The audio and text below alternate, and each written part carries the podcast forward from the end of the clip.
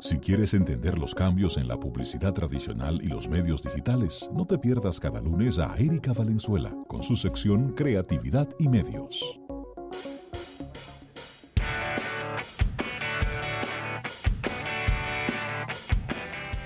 Bien, y con varios diarios de circulación nacional en las manos, recibimos a Erika Valenzuela. Erika, cuidado si te ensucia las manos con todos esos periódicos. No, es que ya, los periódicos no tiñen. Eh, ¿Ya no tiñen? Ya los periódicos no tiñen. Ni dan alergia Tengo- tampoco. no, Yo ya soy los periódicos no tiñen. Tengo tanto que no veo uno, que lo veo digital. eh.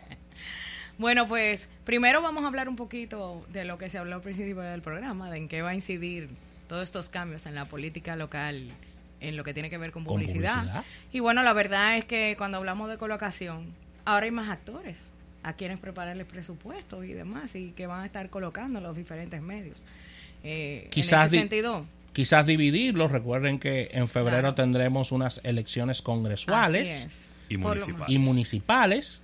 Ya para mayo tendremos unas elecciones presidenciales y un y, y quizás, porque digo que es una posibilidad, Una segunda vuelta. una segunda vuelta que es otras elecciones, Ravelo. Sí.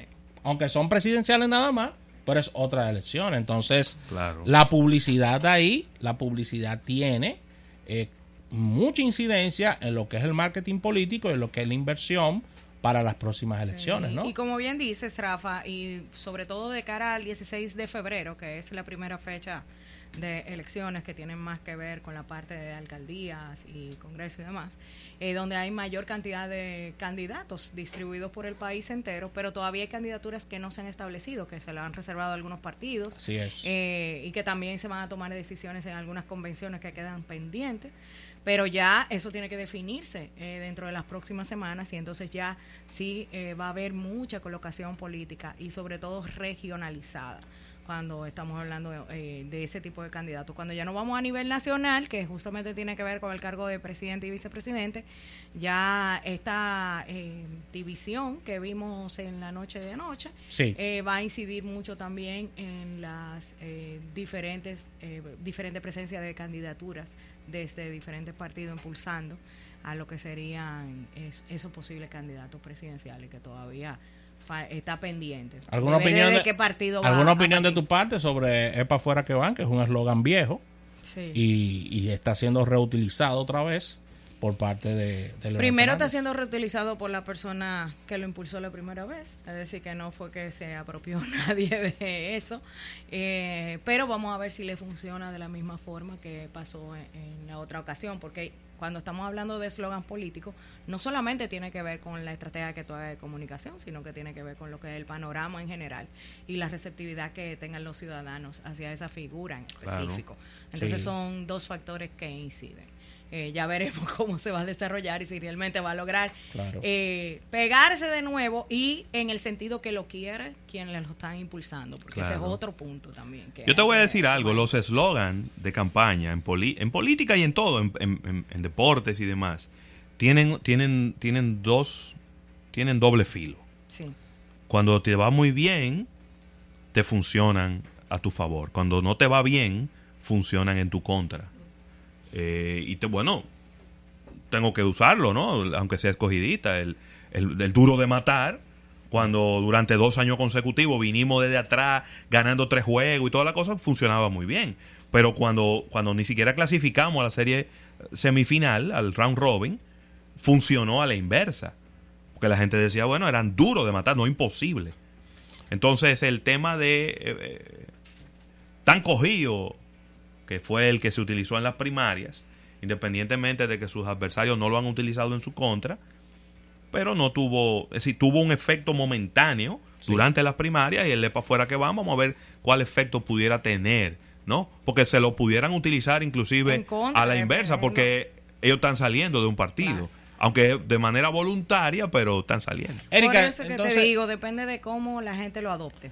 y, y con relación, debemos entonces obviar totalmente el tema de la ley de partidos y la regulación de, de publicidad. Te lo digo porque en una primera etapa, solo pensando en publicidad exterior, con la cantidad de elección que vamos a hacer de alcaldes, diputados, Regidor. regidores, senadores, me dice que, que se, pro- se pudiera producir una saturación en el espacio que se tiene contemplado para publicidad.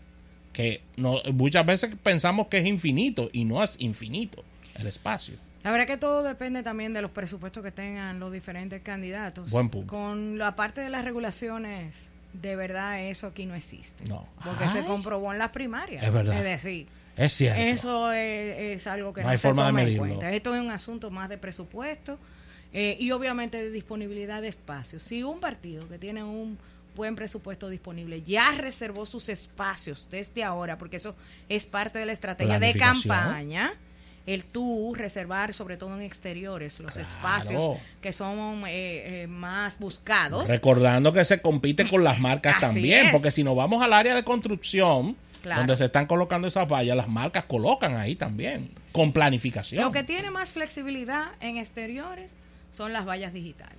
Sí. Ah, sí. porque eh, va rodando. Sí, la claro. En el mismo espacio tú pones 6, 7, 8 marcas. Pero Sí. las que son fijas y alguien que, tenga, que esté trabajando en planificación y pueda tener presupuesto para reservar con tiempo, puede fácilmente conseguir los mejores espacios y ya con eso quitarle esa oportunidad a su contrincante. Debemos tomar en cuenta, haciendo un poco de calendario, de que tenemos unas elecciones en febrero, donde tenemos un mes que es totalmente perdido, que es diciembre. Así es. La gente no está en eso, la gente no está en política, la gente no está en nada de eso, y es un mes Pudiéramos decir la mitad de diciembre. La mitad ¿no? de diciembre. Del 15 de diciembre al 15 de enero es un mes donde la gente no quiere que le hablen de política. José Luis Ravelo, después que el día 6 reparte el gobierno ese doble, a la gente no le hable de política. La gente está en otras prioridades. Y entonces eso quiere decir que queda menos de un mes, Franco, porque es el 16 de febrero.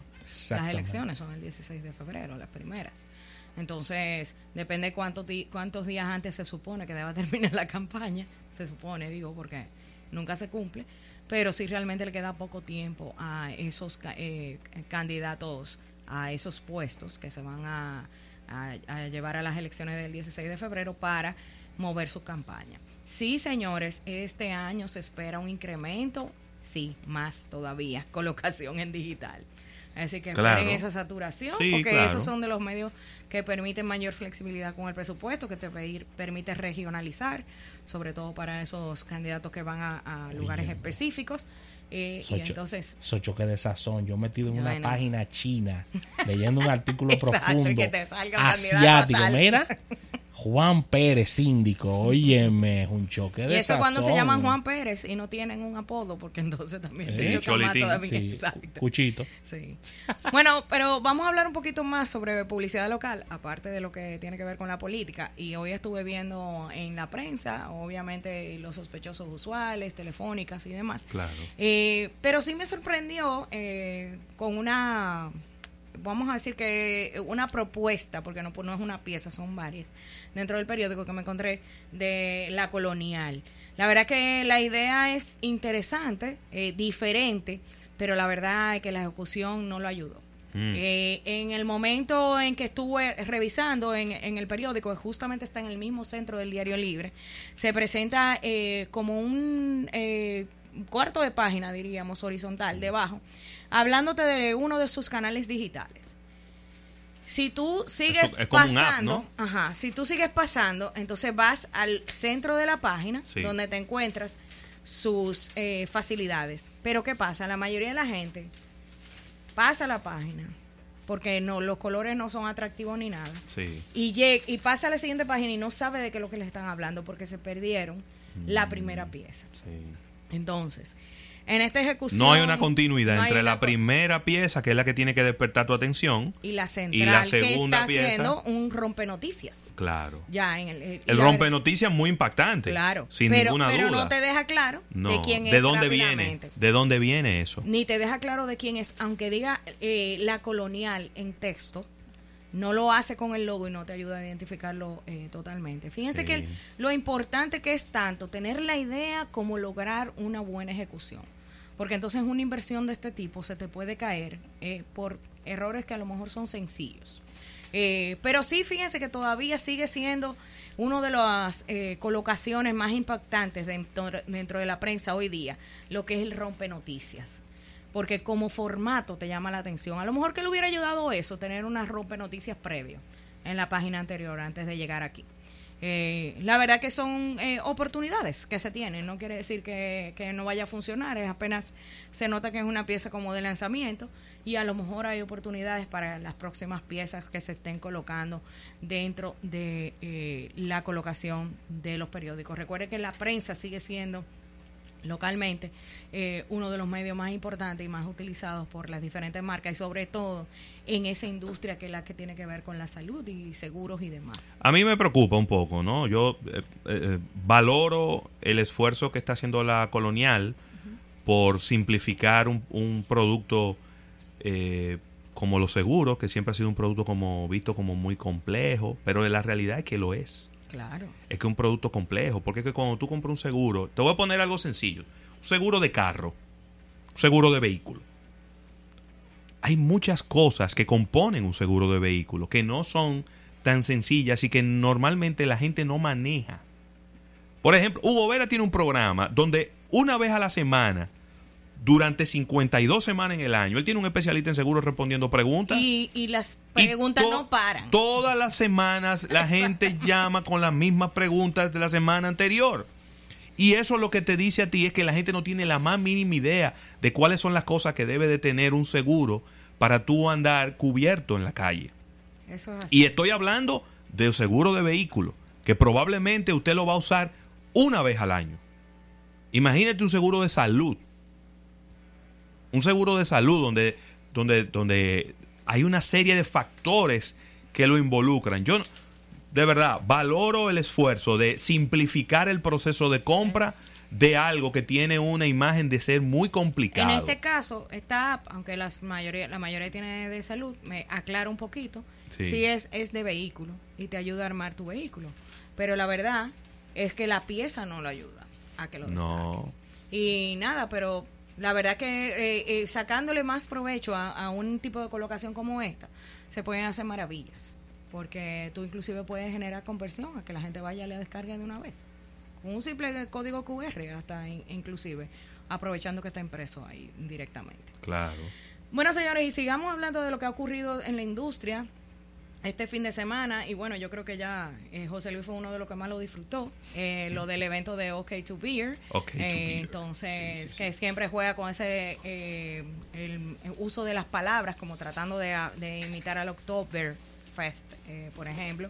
Pero el OK ya se ha convertido en una marca muy reconocida aquí en el país de este tipo de experiencias. También Sí. está el OK to Burger, etcétera. Y realmente se han creado un nombre. Está muy bien. Pero cada año van mejorando lo que es la experiencia Muy y bueno. la, el tipo de marcas que van apoyando a cada una de las diferentes ofertas de experiencias que ellos están ofreciendo. En este caso, que como bien lo dice su nombre, el OK to Beer, tenía que ver con eh, un festival de cervezas eh, y obviamente la mayoría de los patrocinadores eran marcas de cerveza. Que si tú lo lees, que si tú lo lees en español, era como October. Eso mismo, que va juega el juego de palabras el juego de palabras, claro. Entonces, eh, sí, realmente eh, tuvieron muchísimas actividades, Sí. sobre todo para niños también, porque es un evento familiar.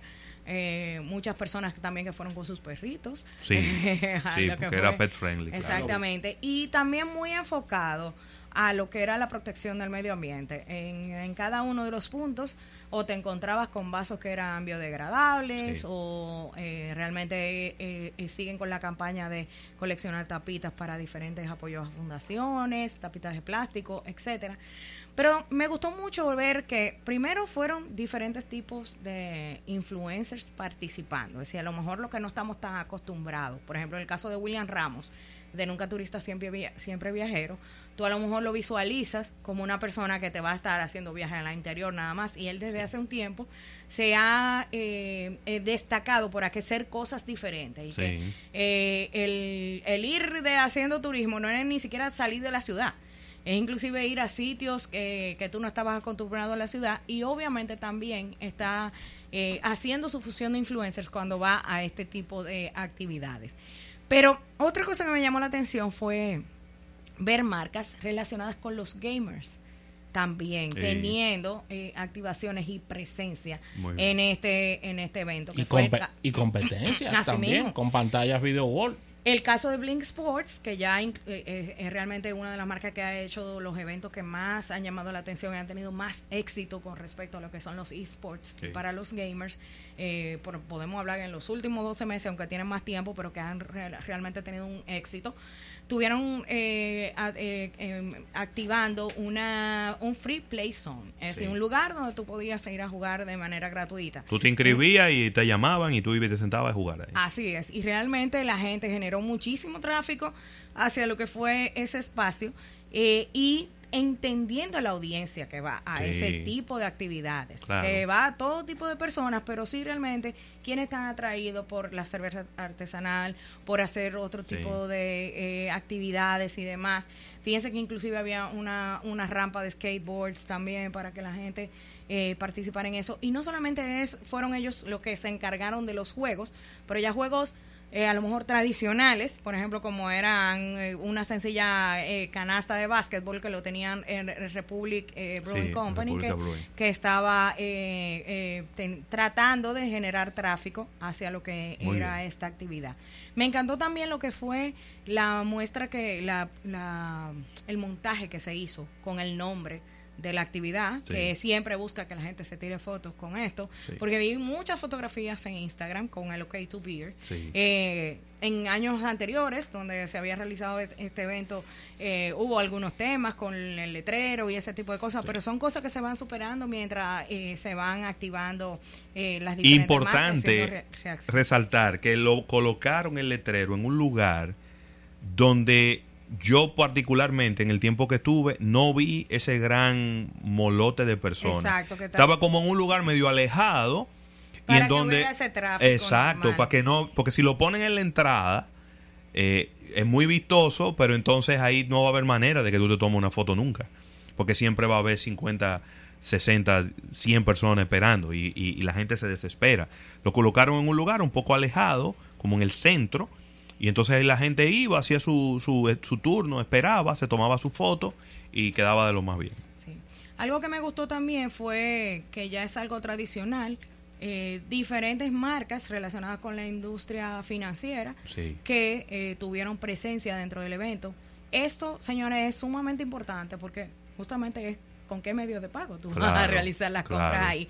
Pero no te puedes olvidar de que tú como marca tienes que hacer diferentes activaciones ahí. Y hubo realmente, eh, por ejemplo, el caso de BH de León, que ahora recientemente lanzó su segmento Joven Now, eh, eh, tenía un área donde eh, tenía diferentes tipos de actividades, inclusive en una estaba ahí la famosa Marovita que estaba personalizando ya sean jarras, termos, etcétera, para que la gente también tuviera estos artículos reusables y dejaran de usar los desechables. Entonces, todo fíjense que iba relacionado una cosa con la otra alrededor como de un gran concepto. La verdad que eh, de nuevo este tipo de actividades, eh, que ya lo hemos dicho en varias ocasiones, están eh, dándole presencia de manera muy diferente a lo que son las marcas que puedan destacar sus productos. Ahí vi que José Luis estuvo compartiendo también lo que fue un nuevo formato de cerveza presidente. Sí. Lata de 8 onzas. Así es. Entonces, Lata de 8 onzas. Y según me informaron, viene, regresa la botella de 7 onzas de ah, presidente también. Pequeñita, era que decía. Era la pequeñita. Una, una, una, pequeñita que había, también va a volver. Eh, y es una tendencia en, el, en la industria de las bebidas de tener presentaciones pequeñas. Lo hemos visto en los refrescos, lo hemos visto en los jugos eh, y ahora lo estamos viendo también en, en las cervezas. Porque la lata, independientemente de que hay algunos consumidores a los que no le agrada eh, consumir cerveza en lata, la lata es muy práctica. Claro. Se enfría muy rápido. Y para este tipo de eventos. claro. Se enfría muy rápido. No hay prácticamente ninguna restricción de ir a ningún lugar con una lata. Y el hecho de, así mismo como se enfría rápido, también se calienta un poco más rápido. Y si el tamaño es más pequeño, pues te da tiempo de tomártela sin que se caliente.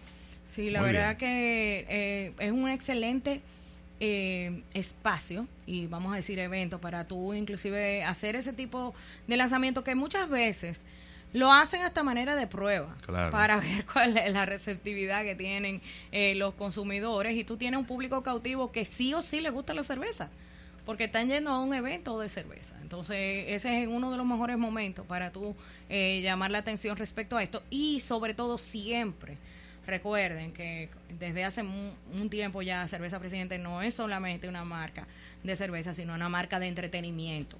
Y aprovechan este tipo de ocasiones para, a través de conciertos y diferentes actividades, recalcar ese posicionamiento con el cual están ya atados desde hace un tiempo. Buenísimo. El food court, eh, muy completo. Muy bien, muy completo. Estuvo el food court de, de, de, de Oktoberfest, del OK to Beer. Y, yo te diría que independientemente de que el tema del, del, del, estacionamiento y de quizá del acceso fue un poco caótico, era de esperarse. Porque es un lugar que no se caracteriza por tener un estacionamiento acorde a los tiempos. Eh, usted tiene que tener un estacionamiento muy grande para recibir esa cantidad de personas. Sin embargo, yo creo que la, hubo mucha gente que asistió en servicios de taxi, de todo Uber, Cabify y demás. Y, creo que eso desahogó un poco. Y creo que también un, un evento donde la gente va a tomar cerveza, porque ese es la principal, el principal objetivo.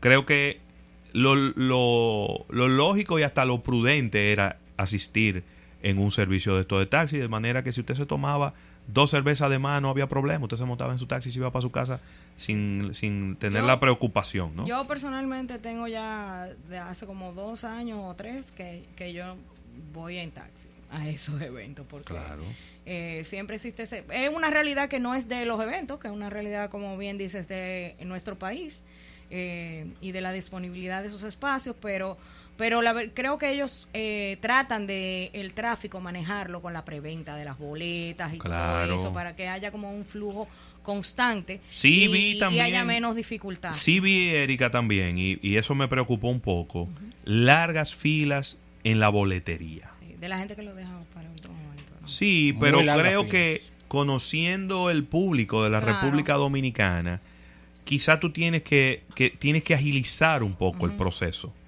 no sé si una boletería un poco más grande o a lo mejor algún tipo de, boleta electrónica que te genere un código QR, no sé. Tú sabes que ese tiene que, tenía que haber una manera de punto, porque no solamente pasa con ese evento, sino con otros eventos que, que paran la venta online como dos días antes. Cuando vemos que en otros países, para tú entrar a eventos de experiencia y demás, dejan la boletería electrónica todo el tiempo abierta. porque hay personas que pueden comprar en la misma puerta, pero no tienen que hacer la fila. Claro. Tú estás pagando como sea. Aunque, aunque el precio de preventa suba. Es decir, la persona que compraron antes, pero, cambia. Simplemente, pero tú tienes esa disponibilidad. Y yo creo que es algo que todavía falta.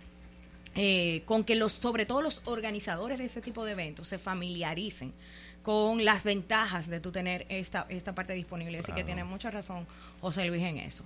Bueno, señores, y yo siempre estoy buscando de qué manera las marcas están tratando de sacarle provecho a WhatsApp.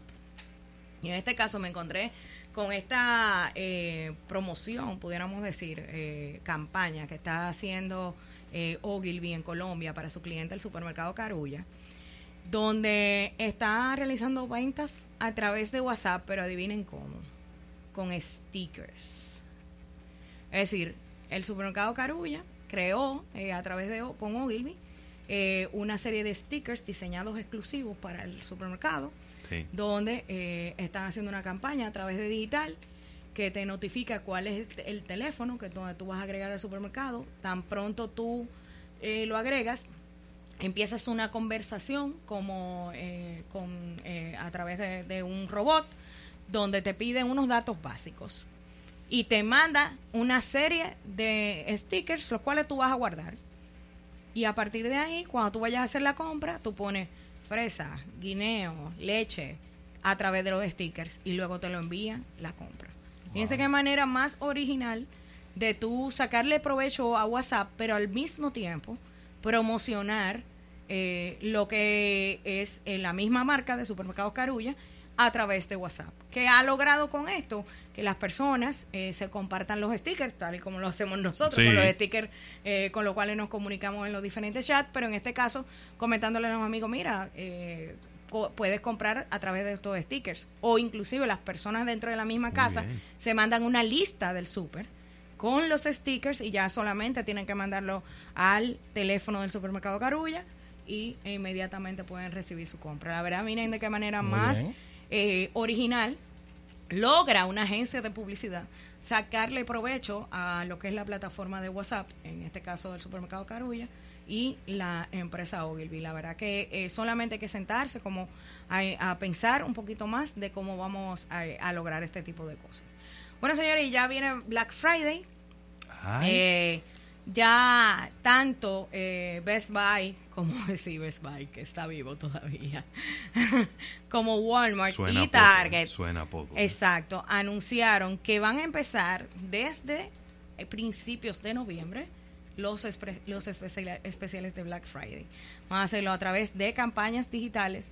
Best Buy, que siempre y todavía sigue apelando a que visiten la tienda física, pero va a estar apoyándose eh, con mayor hincapié que el año pasado en lo que son las campañas digitales.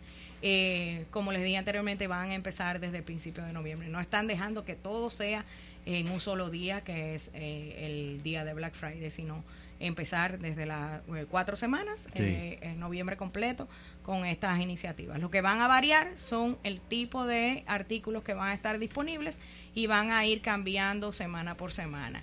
Me causa curiosidad que estas tres empresas, que de una manera u otra son competencia, porque Best Buy en, en la parte de electrónicos de Walmart y de Target es competencia de ellos, porque ya tú puedes encontrar electrónico en todo tipo, estén utilizando la misma estrategia. Creo que no han encontrado forma de eh, cómo asegurar la visita física a la tienda y están buscando un tráfico casi forzado eh, a través de estas iniciativas. Yo creo que este Black Friday eh, vamos a ver eh, muchas iniciativas que tienen que ver con comunicación, pero hay muy poca expectativa de que las ofertas sean realmente atractivas, es lo que están diciendo la mayoría de los Sí, expertos. sí. Porque en Estados Unidos se está viviendo eh, una situación económica que no muy estable ahora mismo con todos estos líos que ha hecho Trump con China y demás. Mm. Entonces se espera que realmente no haya Quizá- como un gran juego entre la Quizás la palabra es la confianza del consumidor, que va a estar es. ahí un poquito...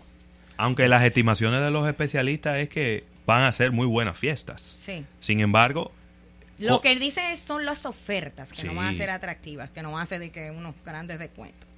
Eso no quiere decir que la gente no vaya a comprar. sí, lo que pasa es que cuando hay años como este, que han sido años tan, tan volátiles, los detallistas no pueden esperar que llegue el fin de año para No. hacer los números. No. Entonces han sido muy agresivos bajando precios durante el año.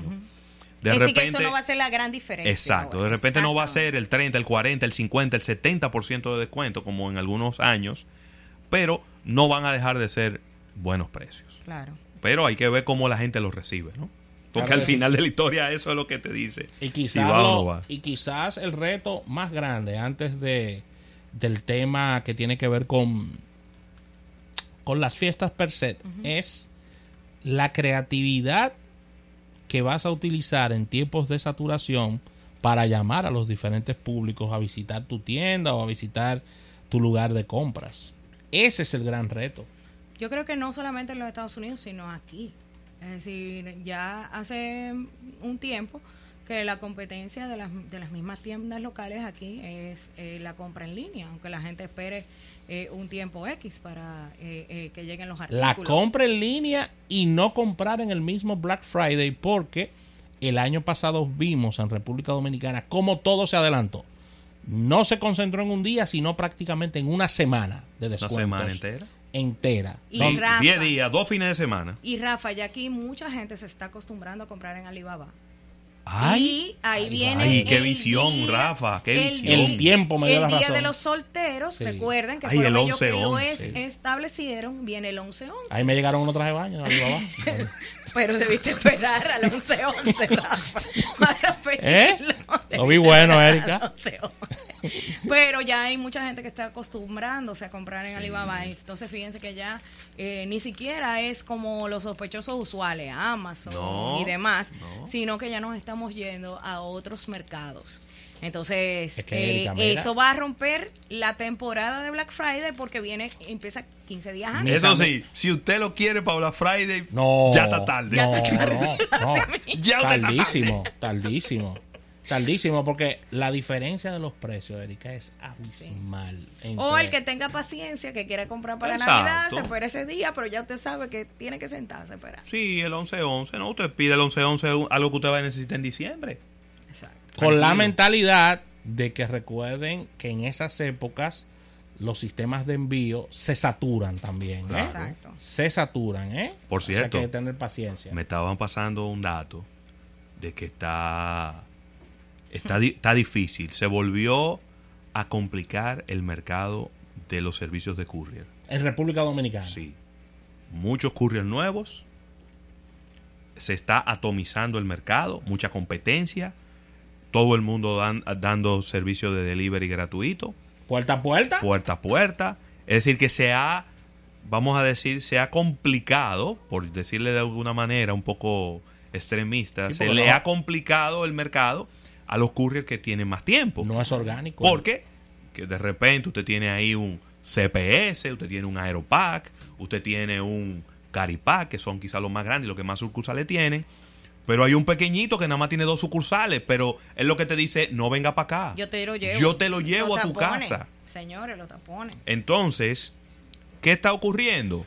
Que ya la gente no está preocupado por el tema de que si es un courier grande. Lo que está preocupado es por el precio por libra. Y a veces los courier pequeños te dan un servicio más rápido, más eficiente, porque tienen menos volumen de Claro. clientes. Así Y la gente a veces tiene cuenta en diferente y está pidiendo ahí está y magia. probando. Déjame pedir dos cosas al mismo tiempo, a ver cuál llega más rápido. Sí, y a veces a lo mejor hay un factor que está un chisme elevado porque te van a hacer el envío, pero no importa. Así mismo. Así que gracias, Erika, por todas estas informaciones. El agradecimiento a nuestro público que ha estado durante estas dos horas acompañándonos en Almuerzo de Negocios. Y dar las gracias, como cada día, a la Asociación Nacional de Ahorros y Préstamos, tu centro financiero familiar donde todo es más fácil. Mañana nos unimos a partir de la una en este almuerzo de negocios.